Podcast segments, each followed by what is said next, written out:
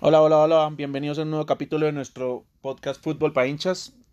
Este capítulo arranca con una noticia muy triste en el mundo del deporte, aunque no tiene nada que ver con fútbol. Fallece Kobe Bryant en un accidente en un helicóptero. Desafortunadamente la vida tiene estos, estos puntos que nunca sabemos hasta qué momento estamos en este mundo y se nos va uno de los grandes con cinco títulos de la NBA y muchas cosas que nos dejan el mundo del deporte. Un gran jugador, hincha del Barcelona eh, fue varias veces allá, se tomó muchas fotos, eh, estuvo con Iniesta, con Ronaldinho, con Messi, realmente se nos va un grande, pero bueno, tenemos que, que seguir adelante y empezamos este análisis con contándoles a todos las sorpresas del fin de semana, caen, caen los líderes de las tres grandes ligas que se jugaron, la Premier no jugó la liga, sino jugó un jugó un tema de eh, FA Cup y por eso no se, no, se jugó la liga. Entonces vamos a empezar analizándolo uno, uno a uno. Comenzamos con la fecha en Italia, en donde los dos de arriba se en puntos. El Inter no puede contra el sexto en su momento de la tabla, que es el Cagliari, y empatan uno a uno con expulsión del Toro eh, y el Inter pierde a su gran goleador Lautaro Martínez por esa expulsión para el próximo partido. Vamos a ver cómo sustenta esta pérdida de, su gran goleador y su gran figura. Aquí, eh, jugador que están viendo los grandes equipos de Europa ya que el Barcelona le está haciendo ya ojos. Quiere mirar a ver si es posible traerlo el otro año porque Suárez empieza ya a tener un, tema de, edad que le estaba quejando. Entonces empiezan a pensar en el toro como una opción lo, lo expulsan, eh, un poco polémica la jugada, pero al final cabo esa expulsión y empatan uno a uno. Este resultado realmente ni al Inter ni al Cagliari le sirven porque el Inter pues desafortunadamente deja la posibilidad de recortarle distancias a la Juventus que pierde 2-1 en su visita al Napoli. Eh, y con, con, esa, con esa remontada, digamos que, que, pues con, ese, con esa pérdida que de la Juventus el Inter se le había podido acercar bastante no lo logra, entonces desafortunadamente el Inter sigue segundo con posibilidad de bajar al tercer puesto porque la Lazio tiene un partido pendiente con el Elas Verona que si gana quedaría segundo. Entonces la Lazio podría pasar al segundo puesto.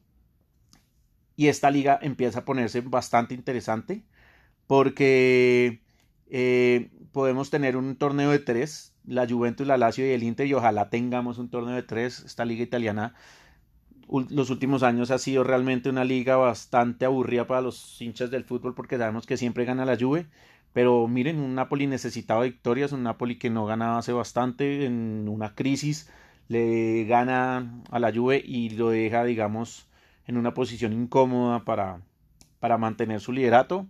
Toca esperar qué pasa en las siguientes fechas, si la Juve se recupera, si el Inter logra recuperarse, viene ya con dos partidos malos. Y la Lazio empata en Roma 1 a 1 y tiene un partido pendiente donde gane ese partido queda segundo. Vamos a ver qué posibilidad tenemos ahí.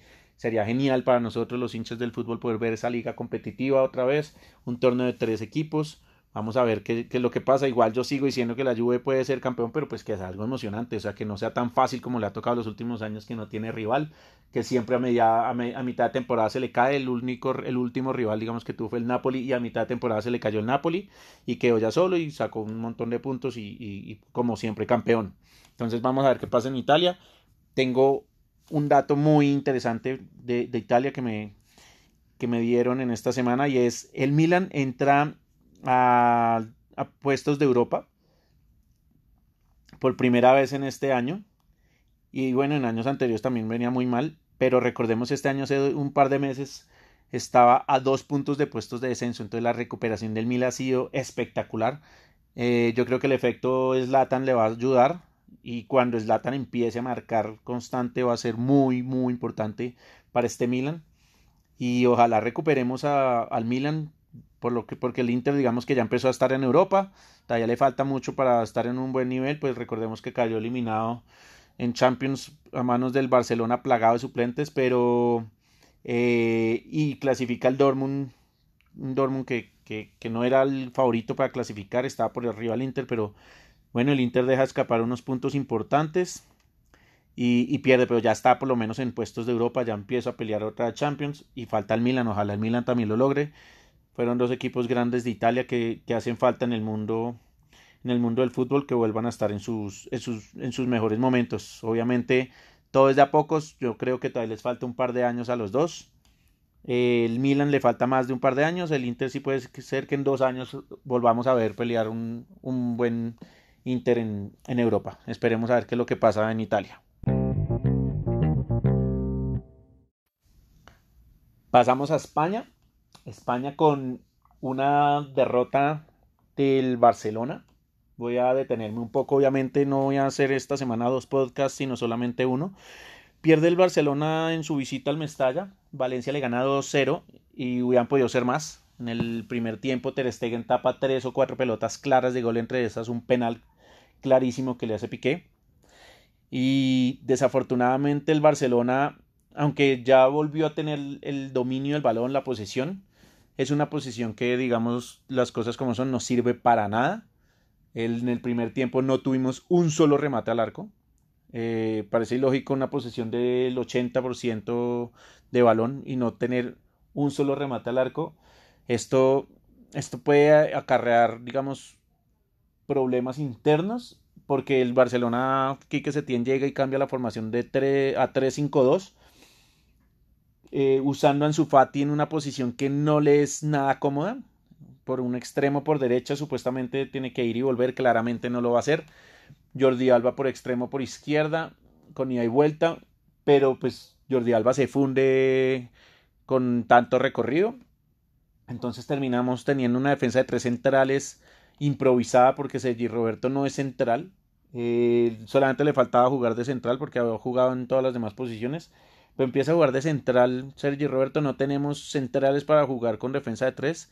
Creo que es hora de que Setién vuelva a la formación tradicional 4-3-3 o 4-4-2, porque en este momento no está Suárez. Yo dejaría en el banco a Fati para recambio con Griezmann o, el mismo Messi en partidos que, necesitemos darles descanso. Y el Barcelona, Quique Setién le, le informa a Carles Pérez que ya no cuenta con él.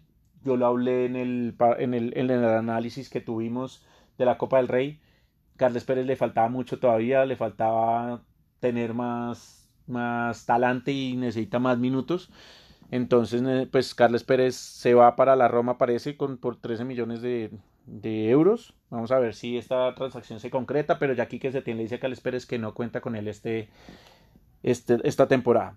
Importante para Carles Pérez que, que se vaya para la Roma y que el Barcelona pueda recuperar ese jugador más adelante con una cláusula de, de, de por si lo quiere recuperar, es importante para el Barcelona.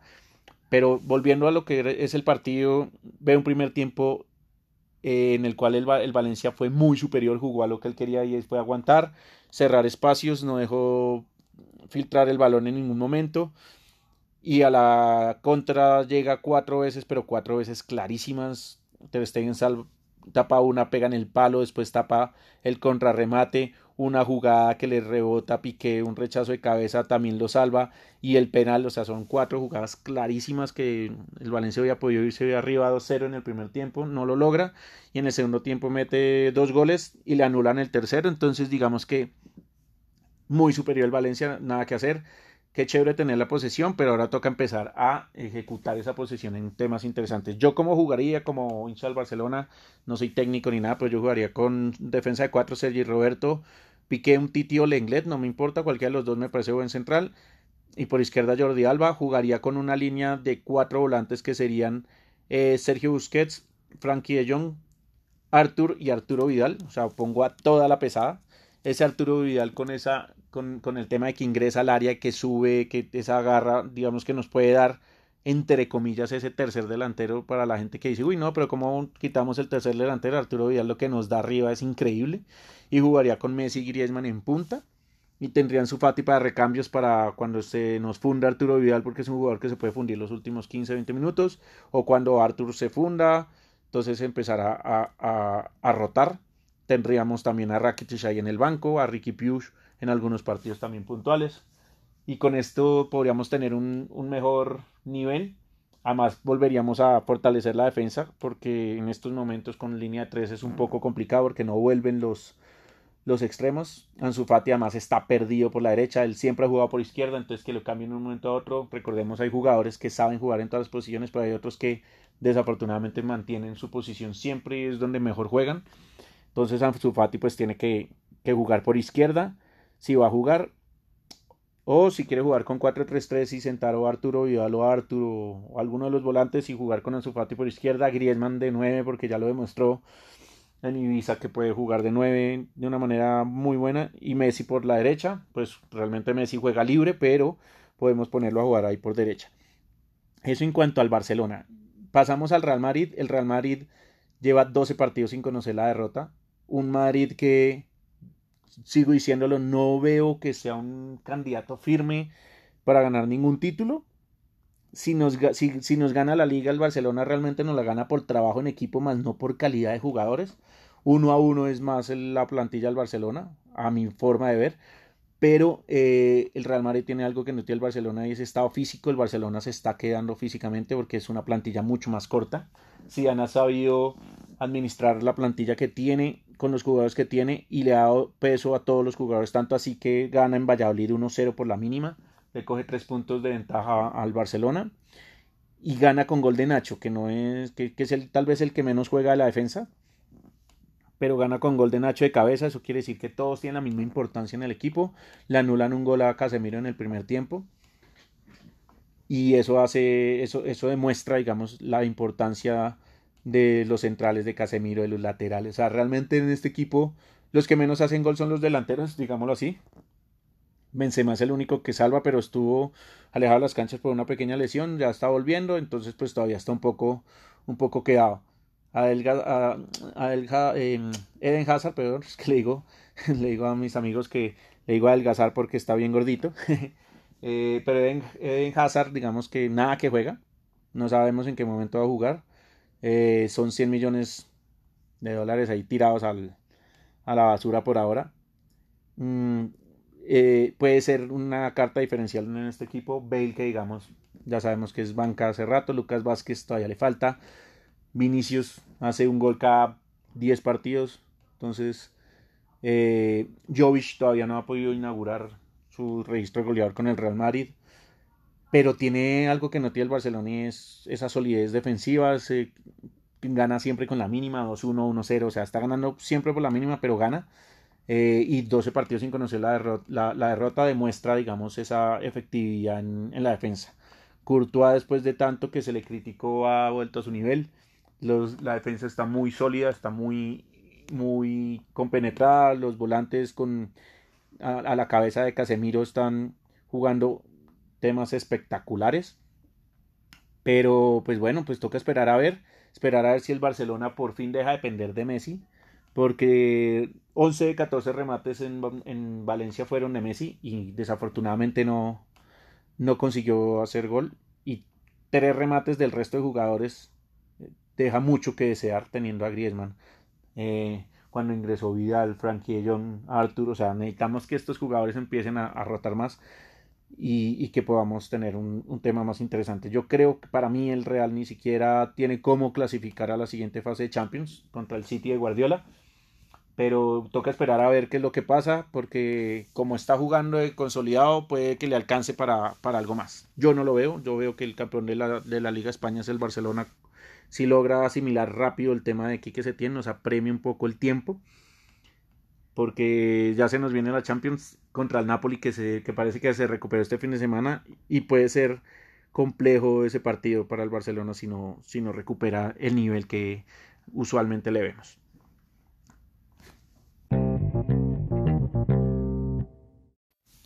Pasamos ahora a Alemania. En Alemania el Leipzig en su visita al Frankfurt cae 2 a 0 y con la goleada del Bayern 5-0 sobre el Schalke y la victoria del Borussia Mönchengladbach 3-1 sobre el Mainz hace que quede una liga súper súper interesante tal vez creo que la liga más emocionante de las tres que estamos hablando en este momento de las cuatro incluyendo la Premier aunque no se jugó este fin de semana porque queda el Leipzig con 40 puntos el Bayern Múnich con 39 el Borussia Mönchengladbach, el impronunciable, con 38, y el Dortmund. El Dortmund está a 36 puntos y queda una lucha increíble de estos cuatro equipos. Yo le sigo yendo al Leipzig, pero pues tengo que hablar un poco no solamente de, de, del Leipzig porque siempre, pues el año pasado le pasó, se empezó a caer y, no lo logró. Tenemos que hablar del Dortmund porque con esa contratación que hizo de, de Haaland, el cual lleva cinco goles en dos partidos. Ojo, en ninguno de los partidos arranca de titular. Siempre arranca en la banca, entra en el segundo tiempo. En el primer hizo tres goles en el segundo hizo dos goles. Creo que es la mejor contratación de todo el mercado de invierno. No importa que no se haya acabado, no va a haber una mejor contratación que este muchacho de 19 años. Jamás por el precio que fue, es algo increíble. Yo digo, no, no, no creo que llegue a durar más de un año y medio en, en Dortmund. Yo creo que este jugador se lo lleva a un equipo tipo Barcelona, Real Madrid, no sé, un equipo grande, va a pagar eso sí una millonal que se lo lleve. 100 millones había dicho yo, mi, mi compañero que, con el que estuvimos analizando, Manuel Santos a Haaland, él habla de 180, fácilmente puede estar por ahí, pero de verdad que es un monstruo este chino, es un zurdo de 1,94 metros de alto, es algo increíble, pero tiene calidad, tiene remate, tiene gol, tiene, mejor dicho, sea, es un monstruo para, para hacer goles, tiene el arco entre ceja y ceja y sabe arrancar desde atrás. Sus zancadas le ayudan para pasar en velocidad sus defensas rivales y es, una, es un jugador alto que no es que no, que no es eh, algo torpe como normalmente son los jugadores altos con el balón, sino realmente es bastante dúctil con el, con el balón y eso hace que, que tenga muchas variantes para, para poder hacer esto. Pues este Dortmund pinta con muy buena con muy buena recta final. Y ojo que se enfrenta al Paris Saint Germain en Champions y puede ser la gran sorpresa en octavos. Recordemos que el PSG tiene un tema que no lo logra en Champions. No pasa de octavos o de cuartos si acaso. Entonces el Dortmund puede dar otra vez la, el batacazo con, con este gran jugador. Y pues con la nómina que tiene, igual es una nómina bastante interesante. Sancho, me encanta ese jugador Reus Reus Sancho Haaland, esa tripleta hoy en día puede ser una de las mejores de Europa. Más su equipo de ahí para atrás, que es un equipo sólido, es un equipo interesante. Puede ser un firme candidato a la, a la Bundes, aunque sea el cuarto, pero está realmente a cuatro puntos del, del líder. Y el Bayern Múnich ya despertó de ese inicio tan, tan flojo que tuvo, volvió y goleó. 5-0 al Schalke, lo que veníamos hablando, el Borussia se recupera 3-1 ante el Mainz, entonces va a ser muy interesante esta liga. De verdad, si la pueden ver, empiecen a ver estos partidos de estos jugadores. Yo sé que no es la liga más atractiva para, para los hinchas, pero si ustedes me dicen qué liga les recomiendo ver yo hoy en día es esta. Ver los partidos del Leipzig, del Mönchengladbach, del Borussia Dortmund y el Bayern Múnich, porque se pone muy, muy parejo. Se pone bien interesante el tema. Vamos a ver qué es lo que pasa en esta liga alemana. Por último, terminamos en Inglaterra. En Inglaterra se juega la FA Cup. Y la única sorpresa que se presenta en esta FA Cup es que el Shrewsbury Town, el equipo de la tercera división de Inglaterra, le empieza ganando 2-0 al todopoderoso Liverpool, al que para mí va a ser el campeón de todo lo que fue, lo seguiré diciendo todo, toda la temporada. Pero empieza ganándole 2-0. Obviamente el Liverpool está plagado de suplentes, no jugó ningún, casi ninguno de los titulares. Eh, pero al final termina empatando con dos goles y obliga a un partido de desempate por la FA Cup. Por poco y, se da la gran sorpresa, sería algo, sería, hubiera sido algo muy interesante que un equipo tan pequeño le gane al poderoso Liverpool, pero no, no lo logró. Tocará volver a jugar. Yo creo que Klopp aprende la lección de, de, de hacer un, un once tan, tan novato digamos, pero y, va a poner un par de titulares, uno en cada línea, entonces digamos arriba que juegue Origi como jugó, pero que lo acompañe o Mané, eh, después en la mitad también que lo acompañe Henderson, que es el capitán, atrás que lo acompañe o Gómez o Van Dyke, y ya con eso podemos empezar a ver un, algo mucho más fácil. Eso es todo por, por esta semana. Vamos a ver en la mitad de semana qué nos depara el fútbol eh, muchos goles, mucha emoción. Esperemos que, que, que, no tengamos tanta sorpresa, sobre todo por el lado del Barcelona. Y les estaré contando, nos veremos el jueves, el jueves o por tarde el viernes para un nuevo capítulo de nuestro podcast Fútbol para hinchas. Muchos éxitos, feliz semana.